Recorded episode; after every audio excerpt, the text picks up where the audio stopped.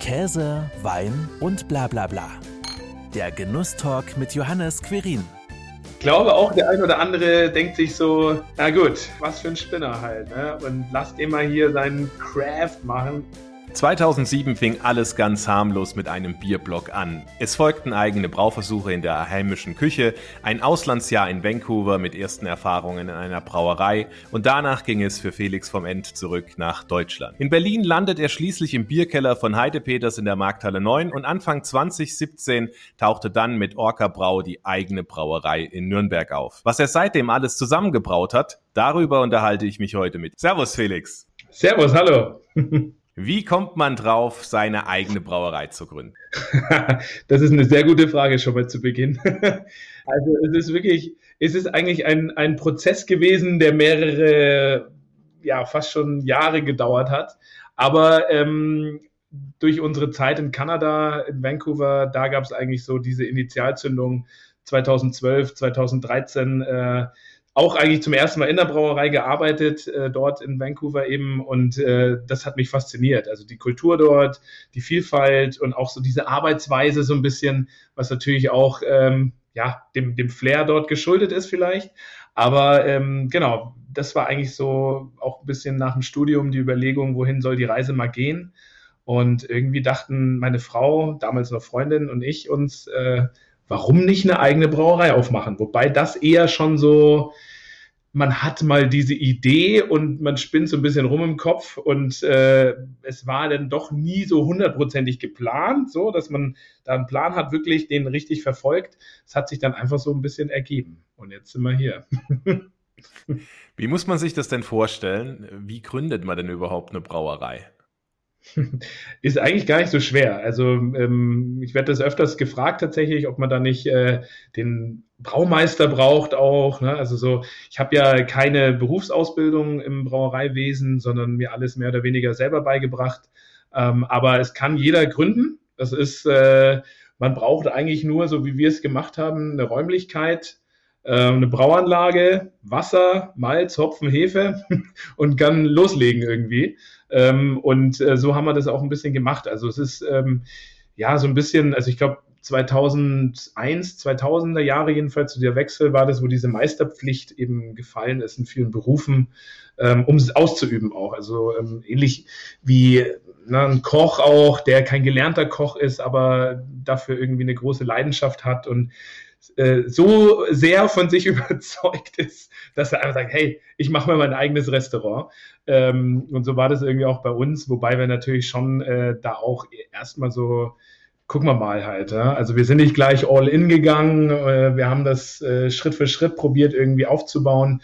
Auch immer äh, mit dem Hintergedanken vielleicht auch zu sagen, ja, wenn es mal nicht oder wenn es nicht so klappt oder vielleicht doch nicht so unser Ding ist, äh, dann kommen wir da wieder raus auf eine Art, so dass wir nicht jetzt irgendwie 30 Jahre äh, hoch verschuldet sind als Familie auch. Ne? Und genau, mhm. so war das. also du bist kompletter Autodidakt und hast ja alles selbst beigebracht. Ja, schon, genau. Also ich habe ähm, zwar meine Zeit eben bei Heidenpeters in Berlin, das waren so knapp zwei Jahre. Das war eigentlich so ein bisschen eine Art Ausbildung auch ähm, in Form von ähm, Johannes Heidenpeter, äh, selber auch studierter Künstler, also auch ähm, von der autodidaktischen Seite in die Brauerei gekommen, hat sich auch selbstständig gemacht. Und ich bin damals zu ihm gekommen in, in Berlin-Kreuzberg. Anfang 2014 war das, glaube ich, Mitte 2014, äh, wo er gerade angefangen hat. Da gab es ihn schon drei Jahre und er hatte so einen kleinen Ausschank oben in der, in, in der Markthalle 9. Die Brauerei war im Keller. Und er hat dann irgendwie angefangen, Flaschen abzufüllen. Und ähm, damals in Berlin, das war auch wirklich in Deutschland so diese Aufbruchstimmung, äh, Thema Kreativbier, Craftbier, jetzt passiert irgendwie was, hopfenbetonte Biere, Biere mit anderen Zutaten. Und auf einmal war halt so ein Bedarf da, dass Leute in Johannes gefragt haben nach Flaschenbier. Und wir haben damals noch die Etiketten mit Tesafilm draufgeklebt und so weiter.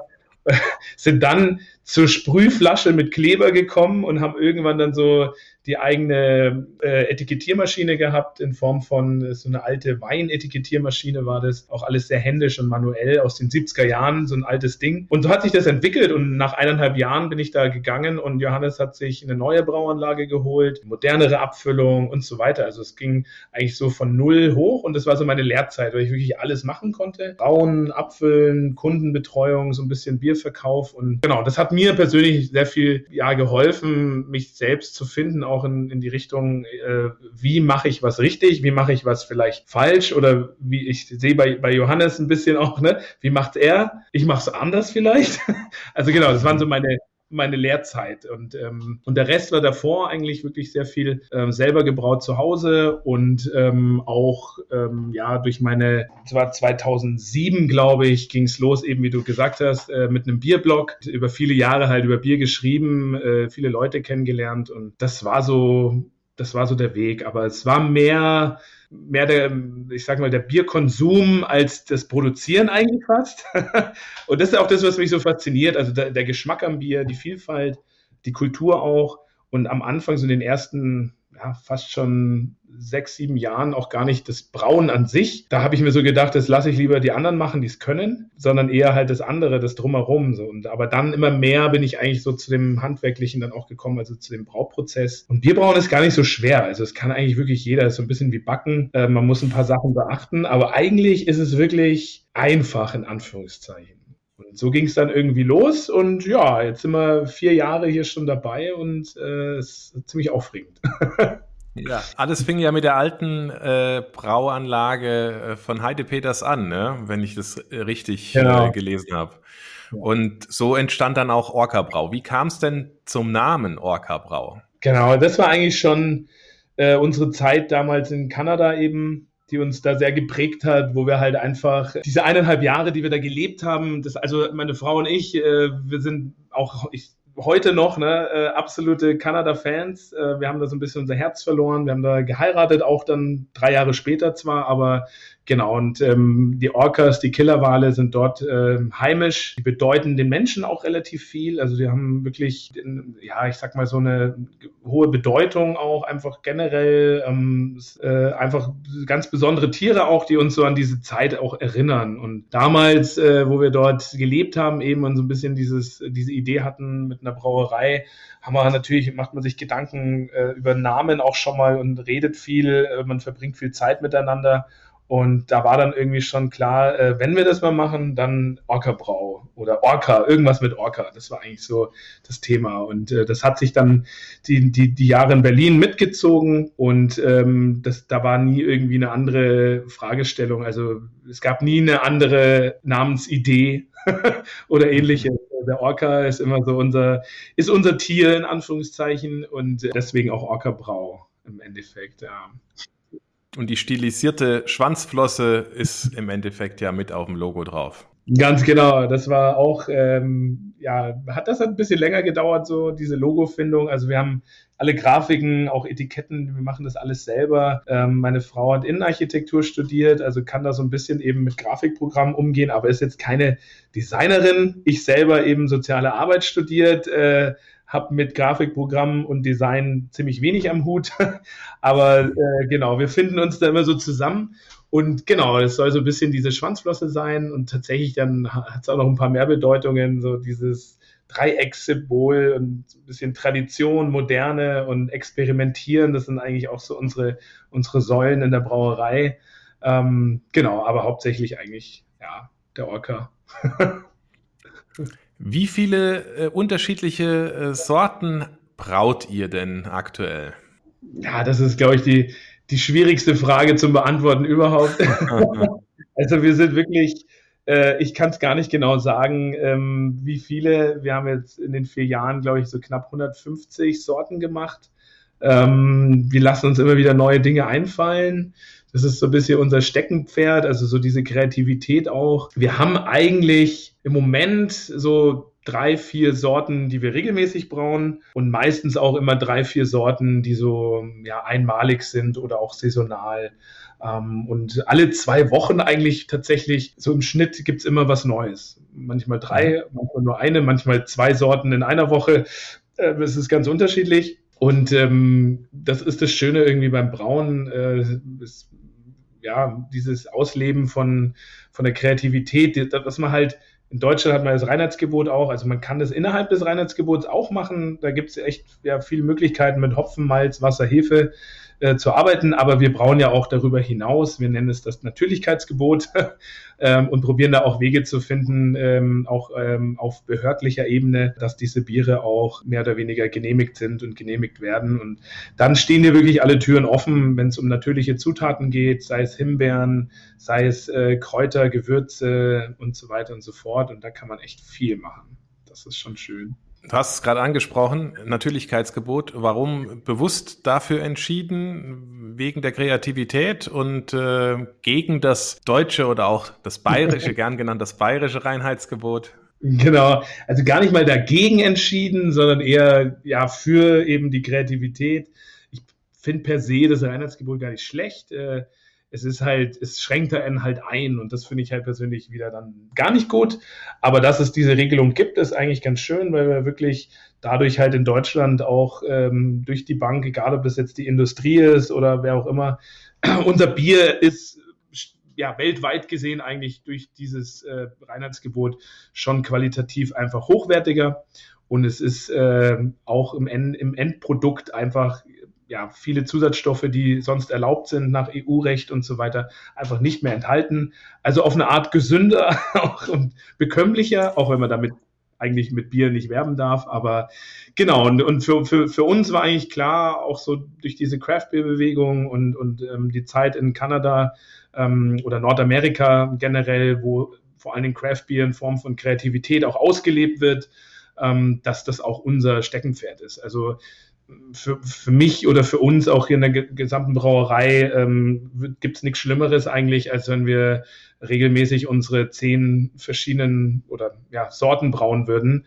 Ähm, immer nur das Gleiche in Anführungszeichen würde uns einfach nicht glücklich machen. Also das ist tatsächlich so, es ist zwar schön, wenn man eine Sorte hat oder auch mehrere, die man irgendwie auf eine Art perfektionieren kann, so dass man wirklich damit zufrieden ist, wie es ist. Aber was kommt dann? Also so, äh, man kann dann halt mal einen Doppelbock machen, ein Weizenbier, ein dunkles Weizen, ein alkoholfreies und so weiter.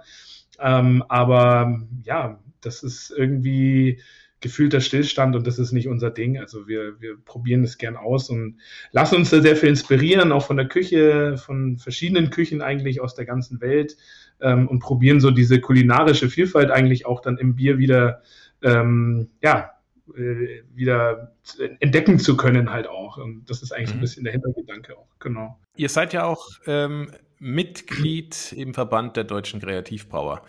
Mhm. Für was steht denn der Verband und für was setzt er sich ein? Für Kreativität. genau. Also im Endeffekt ist es ein, ein Zusammenschluss äh, von, von Brauereien, äh, hauptsächlich äh, jüngere, kleine Brauereien, Kreativbrauereien. Ähm, den Verband gibt es jetzt so seit drei, vier Jahren.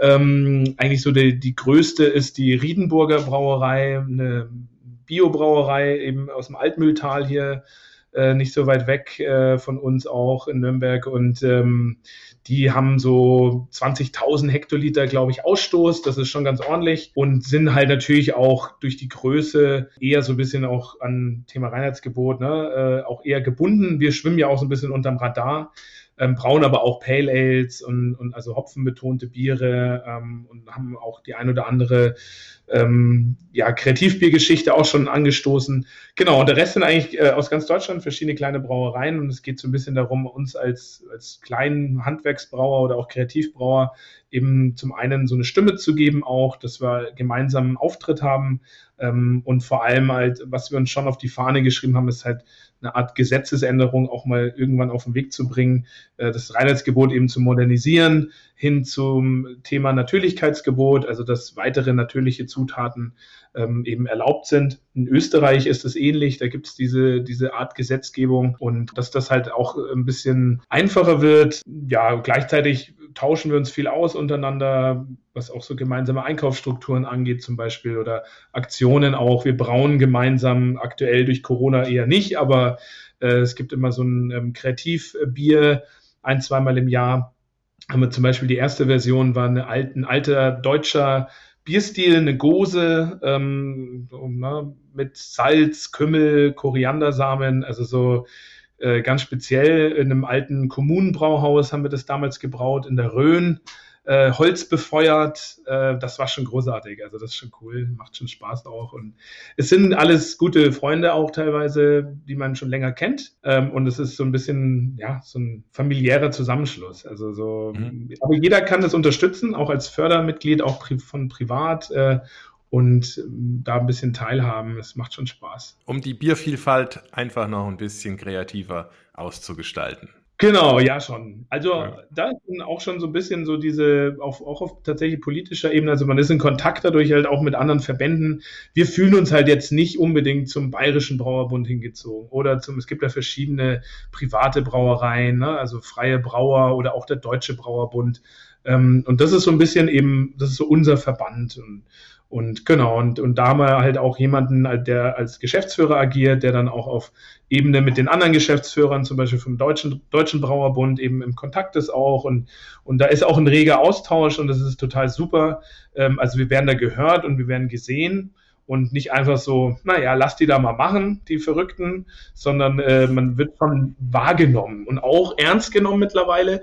Ähm, das ist schon cool. Also da hat sich schon ein bisschen mehr entwickelt im Vergleich jetzt zu vor, vor fünf, sechs Jahren. Da war das halt ja wirklich noch so, lass die mal machen, die Spinner halt. Ne? Aber, genau.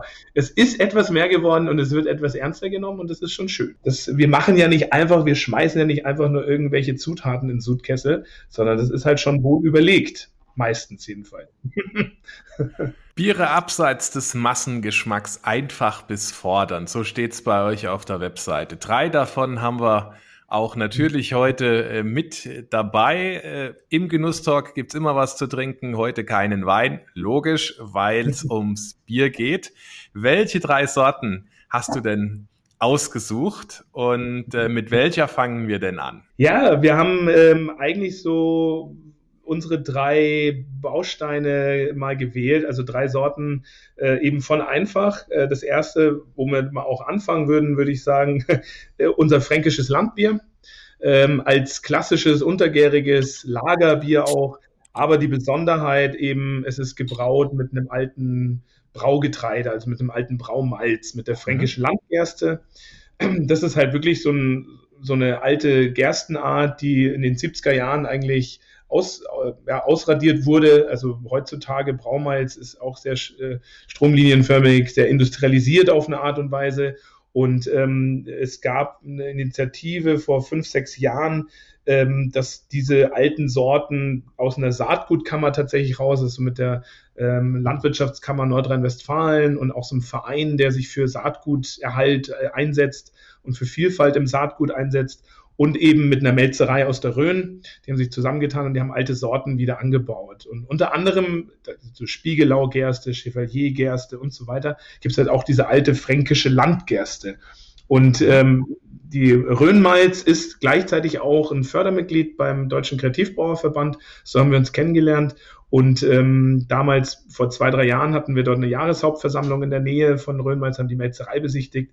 Und da wurde eben erzählt über die alten Sorten und dann hieß es fränkische Landgerste. Und da war für mich so gleich so, wow, daraus machen wir ein Lager oder halt ein helles einfach. Wenn wir so ein normaleres Bier machen wollen, in Anführungszeichen, muss es trotzdem irgendwie besonders sein auf eine Art.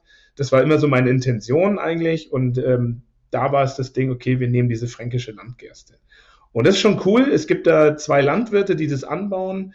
Eben der eine in der Rhön und der andere sitzt im Münsterland. Äh, Münsterland deswegen, weil dort dieser Verein auch sitzt, beziehungsweise diese auch die Landwirtschaftskammer, wo diese alten Sorten so ein bisschen wieder ähm, ja, auferlebt worden sind. Und wir sind jetzt gerade dabei, einen eigenen Landwirt tatsächlich auch zu finden. Ähm, mit einem, äh, einem guten Bekannten sind wir da äh, recht nah schon gekommen in der Nähe von Kulmbach, der dann unsere eigene Gerste halt auch anbaut äh, in, in Bio-Qualität. Also es ist auch Bio, Biomalz. Ähm, genau, und gleichzeitig ein klassischer Hopfen auch drin äh, von einem Hopfenbauern aus der Nähe hier auch von Nürnberg. Also wirklich vom Land Zutaten, alte Zutaten in dem Sinne und deswegen so unser fränkisches Landbier. Und es schmeckt auch ein bisschen anders jetzt wie jedes klassische Lager, was man so kennt. Und die, das Malz gibt wirklich halt einen Charakter mit ab. Und das finde ich eigentlich ganz cool. deswegen auch natürlich ausgewählt äh, und immer gut für so einen Starter quasi, wenn man so drei Biere hat. Ja, und dann ja, die anderen beiden können wir dann ja wir das doch gleich mal. genau. Also es ist auch echt spannend, äh, mit diesem Malz zu arbeiten. Das ist wirklich völlig anders. Es verhält sich anders beim Maischen, also im Brauprozess.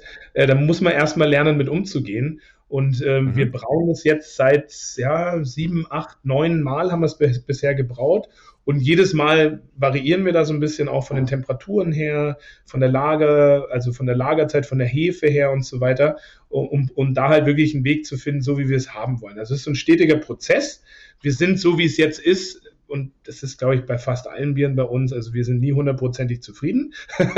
Aber es ist eigentlich auf dem Weg, wo wir, wo wir sagen, okay, so soll es mal sein.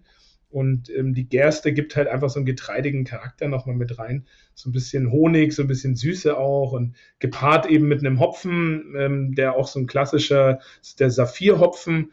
Also der ist auch da ordentlich mit drin. Ne, der gibt dann auch nochmal so ein bisschen seine Würzigkeit mit rein ist es eigentlich ein Bier, was man halt ordentlich trinken kann, sei jetzt mal so, aber trotzdem halt auch genießen.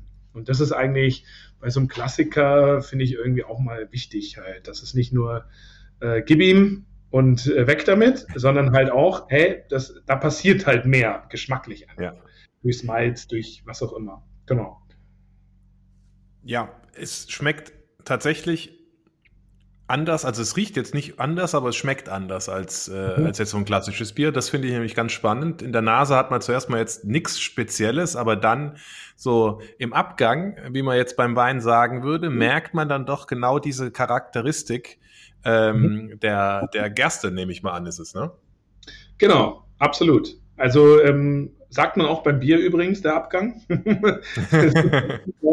auch, äh, ich meine, beim, beim Bier, äh, ich trinke auch ab und zu Wein tatsächlich. Ähm, Weinverköstigung ist ja auch manchmal so, dass es äh, gar nicht immer runtergeschluckt wird, ne, sondern eher wieder so ähm, ausgespuckt. Äh, genau. Und bei Bier muss man tatsächlich auch, wenn man verköstigt, es gibt ja auch den Biersommelier, äh, muss man tatsächlich auch eben runterschlucken, weil dieser Nachhall halt einfach noch da ist. Der schon eine echt äh, wichtige Rolle nochmal beim Bier gespielt, so in dem Geschmacksspektrum halt einfach, in dem Gesamteindruck. Und genau, also das hat auf jeden Fall da so eine, wie ich auch finde, so eine Müsli-Note, so ein bisschen, so ein bisschen getreidiger halt einfach, was sicher auf jeden Fall von der Gerste kommt auch. Und, äh, allein wenn wir hier unser Getreide haben, also wir haben ähm, wir brauen eigentlich nur mit, mit äh, Ökomalz oder mit Biomalz und wir haben unsere normales Gerstenmalz, mit dem wir arbeiten und gucken das an und gucken die fränkische Landgerste an. Das sieht tatsächlich schon ganz anders aus. Und wenn man es dann einfach auch isst, also das rohe Korn quasi, äh, dann, dann schmeckt man einfach bei der Landgerste nochmal viel kernigeren Charakter raus. Und äh, ich glaube, das ist auch so, also das Kernige, so dieses, es hat Ecken und Kanten, aber so finde ich, soll auch ein Landbier sein. Also gerade in Franken, das fränkische Land, das ist halt auch ein bisschen mit Ecken und Kanten. Ne? Gutes Stichwort, Ecken und Kanten. Ähm, Bierbrauen hat ja sehr viel Tradition oder ist ja ein traditionsbewusstes Handwerk. Wie kommt es denn in Franken an, wenn dann jemand kommt und sagt, ha, ich eröffne jetzt hier eine neue Craft-Brauerei. Ja, also ich glaube, bei dem einen oder anderen cool und wow, mal was anderes. Und ich glaube auch, der ein oder andere denkt sich so, na gut, was für ein Spinner halt, ne? Und den mal hier seinen Craft machen und irgendwie zwei Euro für die Flasche verlangen. Für eine kleine, ne? Wir haben ja auch nur 0,3er Flaschen. Da muss man sich auch öfters immer mal wieder was anhören. Also öfters nicht, das stimmt nicht, aber Ab und zu, äh, genau, aber tatsächlich, also so der direkte Gegenwind, den gibt es eigentlich nicht. Also wir spüren das jetzt nicht wirklich, aber ich glaube schon, dass da draußen schon einige gibt hier in Franken, die das, was wir so machen, jetzt, ähm, ja, aber die lassen sich halt auch nicht wirklich drauf einhalten. Ne? Das ist natürlich, also ich rede jetzt vor allen Dingen von der Konsumentenseite.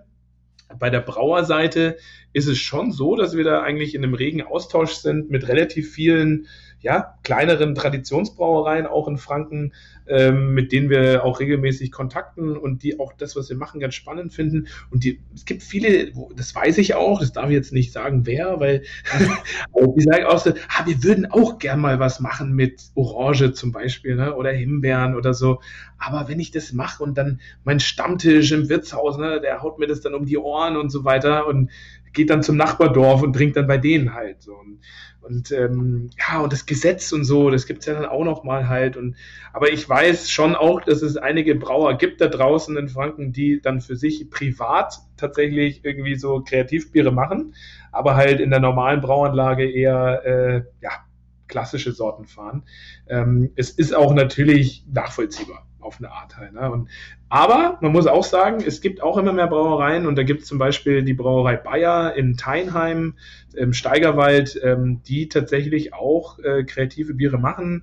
Äh, mit Kirschen, mit Holunder, teilweise wild vergoren auch. Das ist schon cool. Und das funktioniert auch. Also die verkaufen das, äh, sie füllen das in schöne Champagnerflaschen ab. Das ist dann tatsächlich recht teuer. Äh, die machen auch Bier-Wein-Hybride.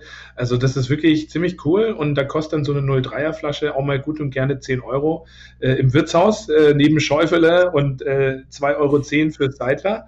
Und ähm, ich bin da zufällig drauf gestoßen vor ein paar Jahren und meinten aber dann gleich auch, das verkauft sich. Also die Leute kaufen das. Äh, das ist ein schönes Glas dabei und so. Und, und wenn sich das halt so ein bisschen rumspricht, ne, der Nachbar sieht, hey, der macht so, das kann ich auch, das mache ich jetzt auch. Der Nachbar das und dann hat man tatsächlich vielleicht in Franken so ein, ja, so, so ein, so ein Schneeballsystem. äh, äh, mehr und mehr äh, kreativere Biere kommen das ist halt natürlich auch immer nur, also wir sind ja auch in der Nische, so ein Seitenprojekt mehr oder weniger halt. Ne? Also ich glaube, es wird jetzt niemals so sein, äh, dass nur noch Bier mit, weiß ich nicht was, getrunken wird. Also sagen wir mal ein Pale Ale äh, oder IPA, also hopfenbetonte Biere werden in Deutschland sicher nicht überhand nehmen im Vergleich jetzt zum Pilz oder zum Lager oder zum Kellerbier.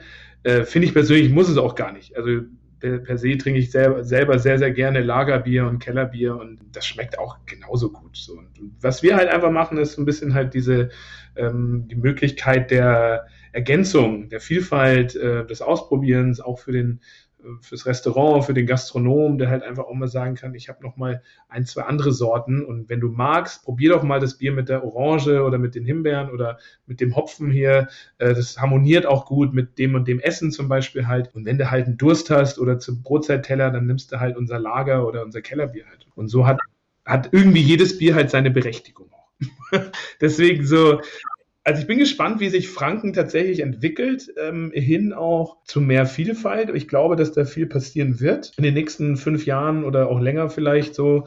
Aber ich glaube, dass wir in, den, in der Zukunft mehr und mehr Brauereien sehen werden, die auch andere Biere machen mit anderen Zutaten. Und ich bin mir auch ziemlich sicher, äh, dass wir eine Gesetzesänderung auch sehen werden irgendwann, dass eben zum Beispiel, so wie es in Belgien ja äh, traditionell auch gebraut wird, ein Bier mit Kirschen oder mit Himbeeren, ähm, durchaus auch bei uns äh, von, vom Gesetz her erlaubt sein wird. Äh, das muss gemacht werden, einfach weil das Reinheitsgebot auch gegen EU-Recht verstößt. Und äh, wenn einer mal klagen würde, dann wäre das halt komplett verschwunden und das will ja auch keiner. Also, ähm, wenn ich es richtig verstanden habe, eure Biere unterscheiden sich von all den anderen durch die Kreativität in der Kombination der unterschiedlichen Zutaten und letzten Endes dann auch im Geschmack. Hm, genau, würde ich so sagen. Also das ist eigentlich ähm, so ein bisschen halt vor allen Dingen auch jetzt eben beim Landbier durch die verwendeten Rohstoffe, also jetzt klassisch mit Malz eben und mm, das ist vor allen Dingen hier ähm, der Geschmacks. Also wir haben kein normales Helles, wir haben kein normales Pilz, wir haben kein normales Kellerbier, wir sind da echt ja, ein bisschen anders. Und ich nehme mal an, also schon allein vom äh, Namen her, dass das Boom Shakalaka, was dass das, das dritte Bier sein wird. Genau. Ich greif genau. mal instinktiv zum Local äh, IPA, ja. weltoffen regional. Genau. Das ist so, ja, also das haben wir jetzt ganz neu. Äh, das wollen wir eigentlich auch als so ein Standardbier in Anführungszeichen bei uns ins Sortiment mit reinnehmen eben IPA, India Pale Ale, so dieser moderne Bierstil, der eigentlich auch diese Craft Beer Bewegung äh, gepusht hat, weil er ja. so hopfenintensiv ist und einfach anders schmeckt auch hin einfach, äh, aber gebraut halt mit regionalen Zutaten, also auch eben mhm. mit Hopfen, der hier bei uns aus der Umgebung kommt äh, oder in dem Fall auch aus der Hallertau eben generell neuartige Hopfensorten, ähm, die dem Bier einfach auch so einen fruchtigen Geschmack halt mit reingeben. Moderat vom Alkohol 6%, also machbar. genau. Und halt, ähm, ja, das ist jetzt so der erste Versuch gewesen.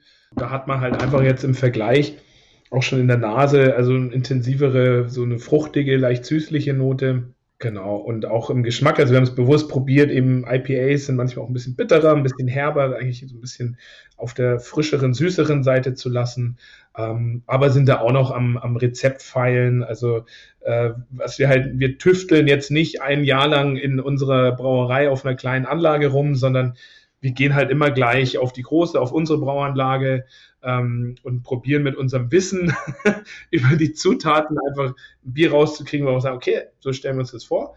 Aber hier wird der Hopfen auch immer mal wieder variieren.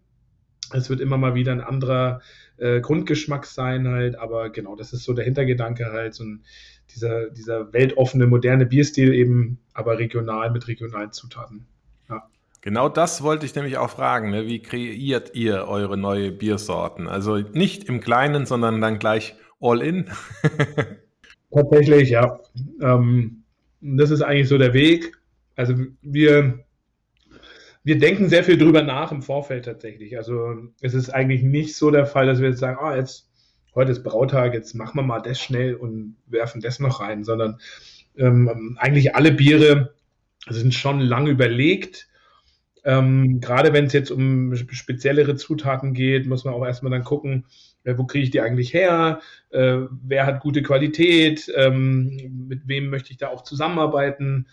Ähm, genau, und, ähm, und dann probiert man sich so ein bisschen aus in der Rezeptfindung, in der Gestaltung eigentlich und legt es dann fest. Also wir haben jetzt seit einem, seit einem Jahr, seit eineinhalb Jahren eigentlich auch schon einen, einen festangestellten Brauer auch mit bei uns dabei, der eben auch die Ausbildung zum Brauer gemacht hat und sein Fachwissen hier reinbringt, was schon echt gut ist auch. Und der hat jetzt äh, der hat drei Jahre oder zwei Jahre bei der Neumarkt der Lamsbräu gearbeitet und wollte sich halt einfach verändern und ähm, eben auch mehr in diese kreative Richtung. Aber er bringt halt auch immer noch so diesen traditionellen Standpunkt mit rein. Und das ist ganz gut und so reden wir viel drüber über das Bier und über das Rezept und dann dann haben wir es und dann brauen wir es und dann ist es ja beim Bier auch so, dass man nicht sofort das Ergebnis hat, sondern es dauert halt dann nochmal vier, fünf Wochen. Ähm, und in dieser Zeit probieren wir natürlich auch vom Tank, ähm, wie entwickelt sich das Bier. Jetzt bei dem IPA ist es dann auch so, dass man den Hopfen eben in den Lagertank mit dazu gibt, das sogenannte Hopfenstopfen, äh, wo es einfach so fünf, sechs Tage das Bier mit dem Hopfen zusammen ist und so ein Kaltauszug stattfindet. Genau, und dann kommt der Hopfen raus und dann probiert man wieder und denkt sich so, ja, gut oder hm, naja. und mal gucken, wie sich noch entwickelt. Und dann wird es abgefüllt und dann ist es da und dann hat man eben da mal 2000 Liter von äh, und dann muss man da auch natürlich gucken, äh, dass man es verkauft und da dahinter steht auch, auch wenn man sagt, so, ah, das könnte man das nächste Mal vielleicht ein bisschen eher ne, in die Richtung machen oder in die Richtung. Aber bei uns ist schon so, dass wir eigentlich alle Biere, die wir so brauen, auch immer selber auch ganz gut finden. Und, äh, wenn wir nicht selber dahinter stehen würden, dann ja, dann macht es auch keinen Sinn zu verkaufen. Und, äh, ja. tatsächlich bisher ist es alles relativ gut gegangen. Äh, schöne Geschichte beim Boom Shakalaka auch mit dabei. Also wie sich das eben entwickelt hat, ist auch. also ist noch nie was schief gegangen und ihr, ihr musstet äh, alles selbst trinken. Ja, nee. Also tatsächlich, ähm, wir sagen eigentlich wirklich so, wenn mal was schief geht, dann liegt es eher an, an so Sachen wie äh, dass da wirklich äh, Fehler im Brauprozess sind oder ähm, dass die Hefe einfach mal nicht so funktioniert. Oder wir hatten auch mal ähm, bei einem Tank, da ist die, das war jetzt mit der neuen Brauanlage, äh, da ist die Kühlung ausgefallen während der Gärung, ähm, relativ am Anfang. Das Bier ist sehr warm geworden und dann entwickeln sich einfach Nebenprodukte äh, während der Gärung, die einfach nicht gut sind und die gehen auch nicht mehr raus. Und dann ist schon so, dass wir das Bier dann auch einfach mal in Ausguss lassen. Aber das passiert wirklich selten. Ähm, man kann halt mit dem Bier auch immer noch im Lagertank arbeiten. Also wir haben so Sorten, ähm, wo wir zum Beispiel Gewürze mit dazugeben und ähm, da machen wir es dann auch eher so, dass wir das äh, eher niedrig dosieren von der Gewürzgabe im Lagertank.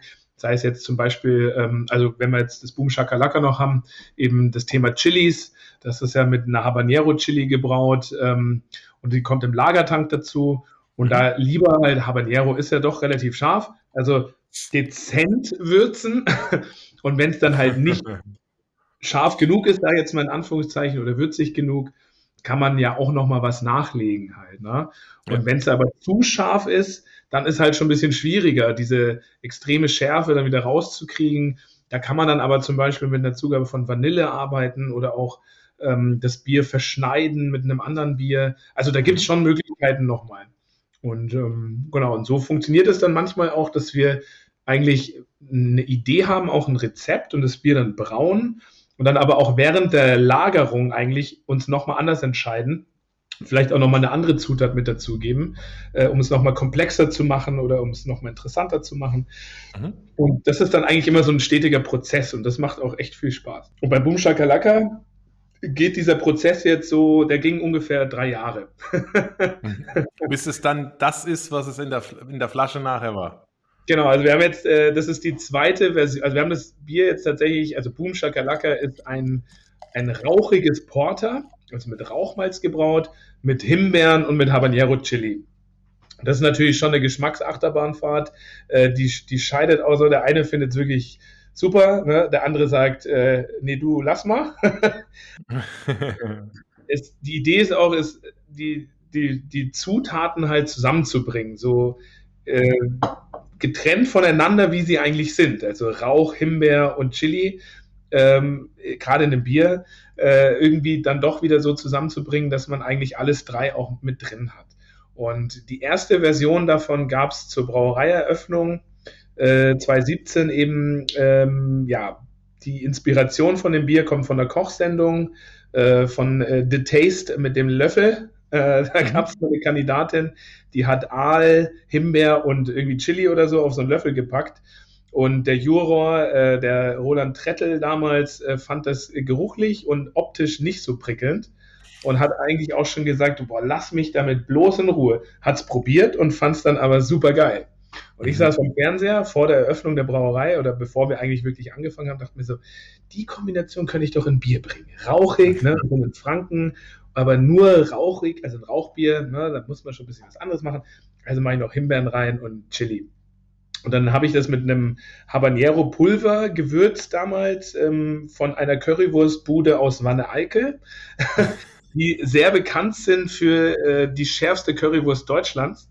Äh, wir kennen uns so ein bisschen, weil wir, die haben auch schon immer mal so ein bisschen Craftbier gehabt und auch damals vom Heidenpeters. Und wir haben scharfe Soßen und Bier getauscht. Und er hat mir unter anderem so ein Habanero-Pulver geschickt. Und so 40 Gramm Habanero-Pulver in meinem Haushalt mit meiner Frau zusammen, die scharf überhaupt nicht isst, reicht dann doch mal auch so für vier Jahre ungefähr. Und dann war so die Hälfte von dem noch da, so 20 Gramm. Und dann haben wir 20 Gramm Habanero-Pulver auf 500 Liter Bier gegeben und es war für mich nicht trinkbar. Also ich konnte kein Glas davon trinken, weil es so scharf war. Ähm, aber wir haben damals gesagt, also meine Frau hat mich vor allen Dingen überzeugt, äh, das ist so dieser klassische Beispiel gewesen für, wenn mal was schief geht. Also ich hätte es eigentlich weggeschüttet. Nee, das schenkst du jetzt aus, weil wir haben eben sonst nichts Kreatives da es war halt die glorreiche Idee, so ein Bier zur Eröffnung halt zu bringen. Ne? Wenn hier, ach, in Nürnberg macht eine neue Brauerei auf, gehen wir da halt mal hin. Und dann kommt ja einer mit so einem Habanero-Chili-Bier, was so brennt. Also, ich habe ja ich habe gesagt, nein, das mache ich nicht. Äh, aber gut, haben es dann auch dazu gesagt, Vorsicht scharf, ne? Und der eine hat auch hat's hingestellt, hat mich angeguckt, den Kopf geschüttelt, ist gegangen. Der kam auch nie wieder. Äh, und es gab auch welche, die das gefeiert haben. Die haben gesagt, wow, das ist da passiert was, das ist geil, ne? wow. Und irgendwie hat sich dann dieses Boom Shakalaka halt als so ein Dauerbrenner äh, tatsächlich im wahrsten Sinne des Wortes erwiesen. Wobei wir dann die, die Habanero-Pulvermenge auch runtergeschraubt haben auf eben 5 Gramm anstelle 20 äh, auf 500 Liter Bier. Da gab es natürlich dann wieder welche, die gesagt haben, äh, jetzt schmeckt es langweilig, wie es halt immer ist, man kann es nie einem recht machen. Ähm, aber für mich war es trinkbar und darum geht es ja. Ähm, und es hatte halt so ein leichtes, würziges Kitzeln. Und so ist es so ein bisschen geblieben.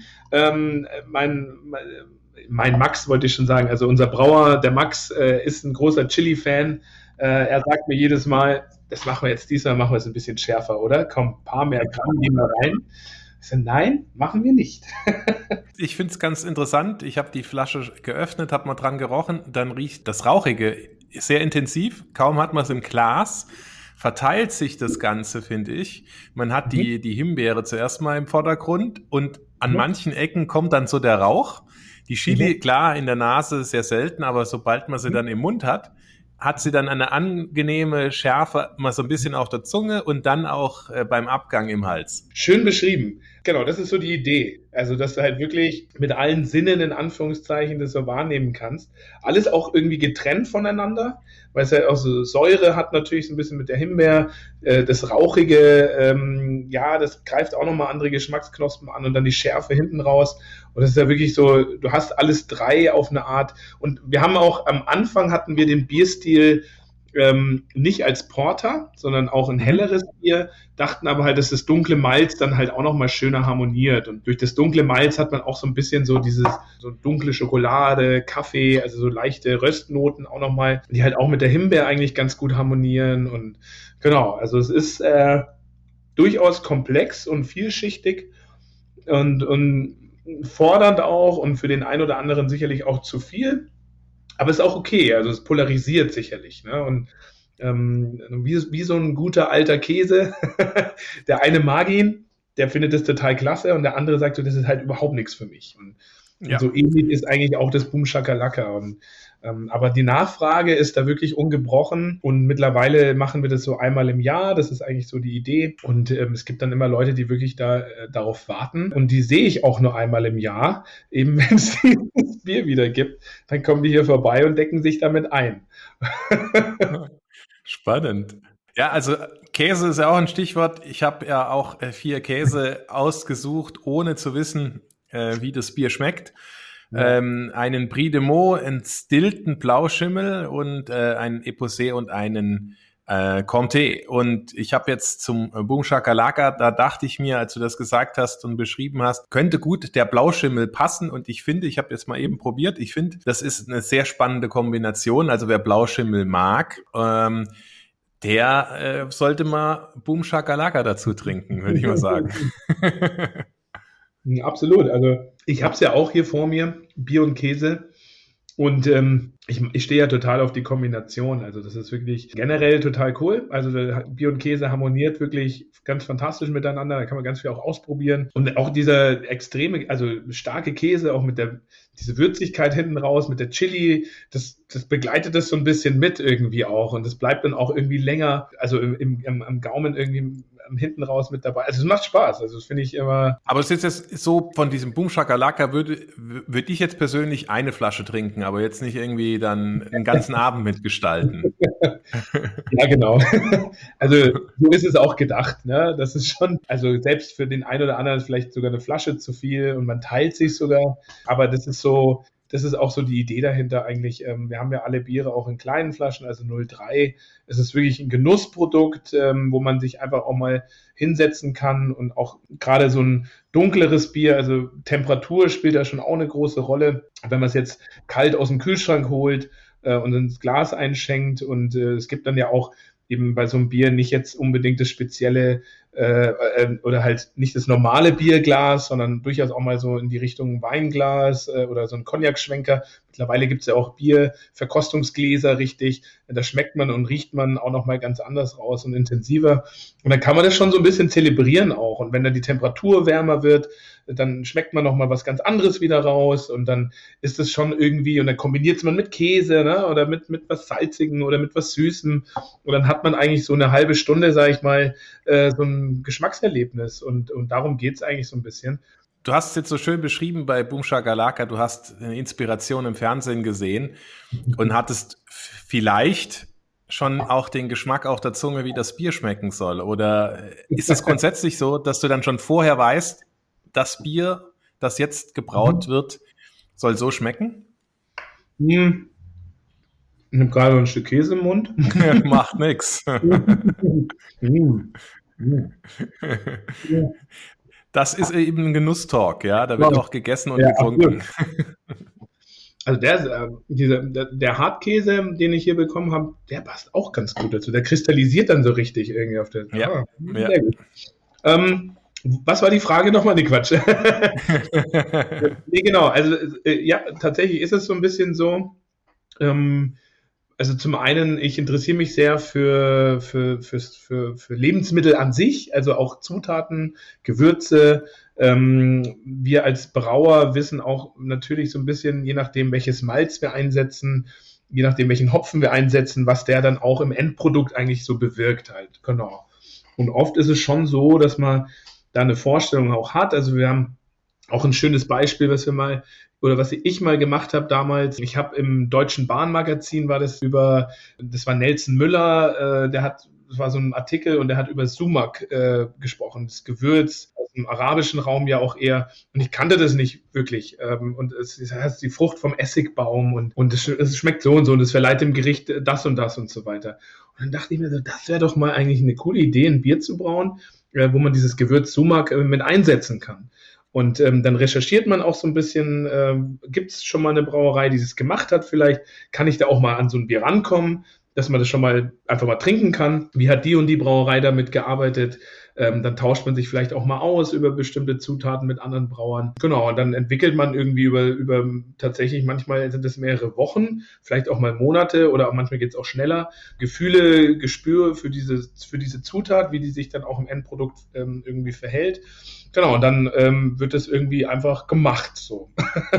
ähm, und meistens ist es irgendwie dann schon so, also wir probieren dann schon irgendwie mal so diese, diese Zutaten dann auch äh, so rauszuarbeiten, dass es eigentlich, dass es wahrnehmbar ist. Also wir hatten mal auch ein anderes Beispiel ein Bier, äh, das war mit schwarzer Johannisbeer, Estragon und brauner Senfsaat. Ne? Und das war dann halt inspiriert aus der französischen Küche eigentlich. Und das hieß Avec de Zen. Ich habe Latein in der Schule gehabt, also meine, und verzeih mir meine französische Aussprache.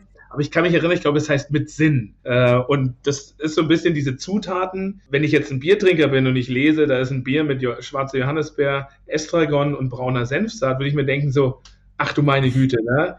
Das kann ja nichts sein, weil das klingt ja so komisch, äh, das kann nicht schmecken. Aber wir haben natürlich dann die Zutaten probiert so zu dosieren auch von der Mengen, vom Mengenverhältnis her, dass es halt sehr stimmig ist. Und dann hat man sehr viel schwarze Johannisbeer, so ein bisschen Estragon und so eine ganz leichte Senfnote mit dabei. Und das war ganz fantastisch. Also es war wirklich ein großartiges Bier, ähm, was ganz viele ganz toll fanden, die sich halt drauf eingelassen haben. So. Und und man setzt sich dann, ich habe mir dann Senf gekauft, ich hatte einen Senf, einen Estragon-Senf, ne, dass man da mal diesen Geschmack irgendwie hat. Klar, Cassis ist dann so mal hier, mal da und dann probiert man das auch mal einfach außerhalb vom Bier miteinander, um da noch mehr irgendwie sich drauf einlassen zu können. Ja, und dann ähm, wird es irgendwie verarbeitet. Und ähm, das ist schon so, das ist ein Prozess immer und macht uns eigentlich wirklich unglaublich viel Spaß. Also wir haben gerade ganz aktuell es gibt ganz viele Sachen, die wir machen. Ganz aktuell sind Kaffeebier. Mit einem, auch einen guten Freund von uns, Markus, Markus Geibel, der hat die Kaffeewerkstatt Kucha. Äh, ganz kleine Rösterei in der Nähe von Nürnberg, aber ganz verrückter Kaffee-Nerd. Und wir sitzen jetzt seit zwei Wochen zusammen und probieren den passenden Kaffee. Das Bier ist eigentlich schon fertig. Den passenden Kaffee in der passenden Röstung, im passenden Mahlgrad, in der passenden Menge zu finden für dieses Bier. Und das ist echt spannend, weil auf der einen Seite kommt dieser Biertyp, der ich bin dahin und der Kaffeetyp, der Markus. Und wir müssen da jetzt halt so einen Weg miteinander finden, so als gemeinsames Projekt. Aber es ist auch total interessant. Und man lernt dann aber wieder ganz viel über andere Zutaten, über Prozesse, Herstellung und so. Und das macht tierisch viel Spaß. Also es ist wirklich so, das ist eigentlich das, was ich wirklich liebe am Bierbrauen, diese Vielfalt, dieses Ausprobieren. Ähm, wie gesagt, wenn ich tatsächlich nur die gleichen Biere brauen würde, das, äh, das ist wie, als würde man halt nur Schnitzel mit Pommes machen, ne? Und Currywurst oder so. Das kann man geil machen und perfektionieren und das ist auch toll. Ich esse gerne Schnitzel mit Pommes, aber ich will manchmal halt auch äh, mal andere Sachen haben. Also total kreativ und abwechslungsreichen Alltag hast du, aber was macht jetzt einen erfüllten Tag für dich aus? oh, das ist, ach, das ist, ähm, jeder Tag ist, ist anders irgendwie. Jeder Tag ist immer was Neues. Es ist eigentlich äh, bei uns in der Brauerei äh, sind es eigentlich so, also die wirklich erfüllten Tage sind tatsächlich so diese Abfülltage, wenn wir hier unsere Abfüllung haben. so blöd wie es klingt, aber das ist wirklich, du hast dieses Bier, was du irgendwie vier, fünf, sechs Wochen im Tank begleitest, vom Brautag hin und dann auch noch davor in der Entstehungsgeschichte und dann kommt es in die Flasche und dann kommt das Etikett drauf und dann wird es abgefüllt und so diese Abfüllung ist sehr monoton, ne? Da, da, läuft die Maschine, die ist laut, die Flaschen kommen da raus, du stellst die in Kartons, du machst fünf, sechs Stunden nichts anderes. Und äh, ab und zu schüttelst du dich mal so ein bisschen, dass du wieder locker wirst und stapelst das auf eine Palette.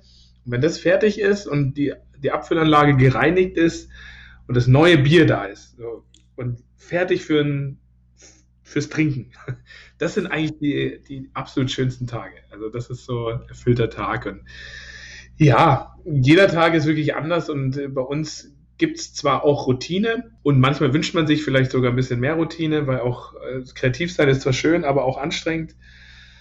Aber wir, wir arbeiten mit einem tollen Produkt und ich meine, ich habe mein, mein Hobby zum Beruf gemacht, das ist cool. Ich arbeite mit meiner Frau zusammen, äh, das ist auch cool.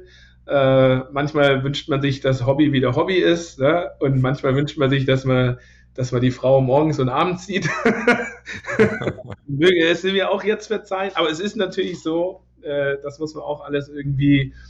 Ähm, wir reden natürlich privat auch sehr viel über, über die Brauerei und äh, so schön wie es ist, so viel Arbeit ist es halt auch manchmal.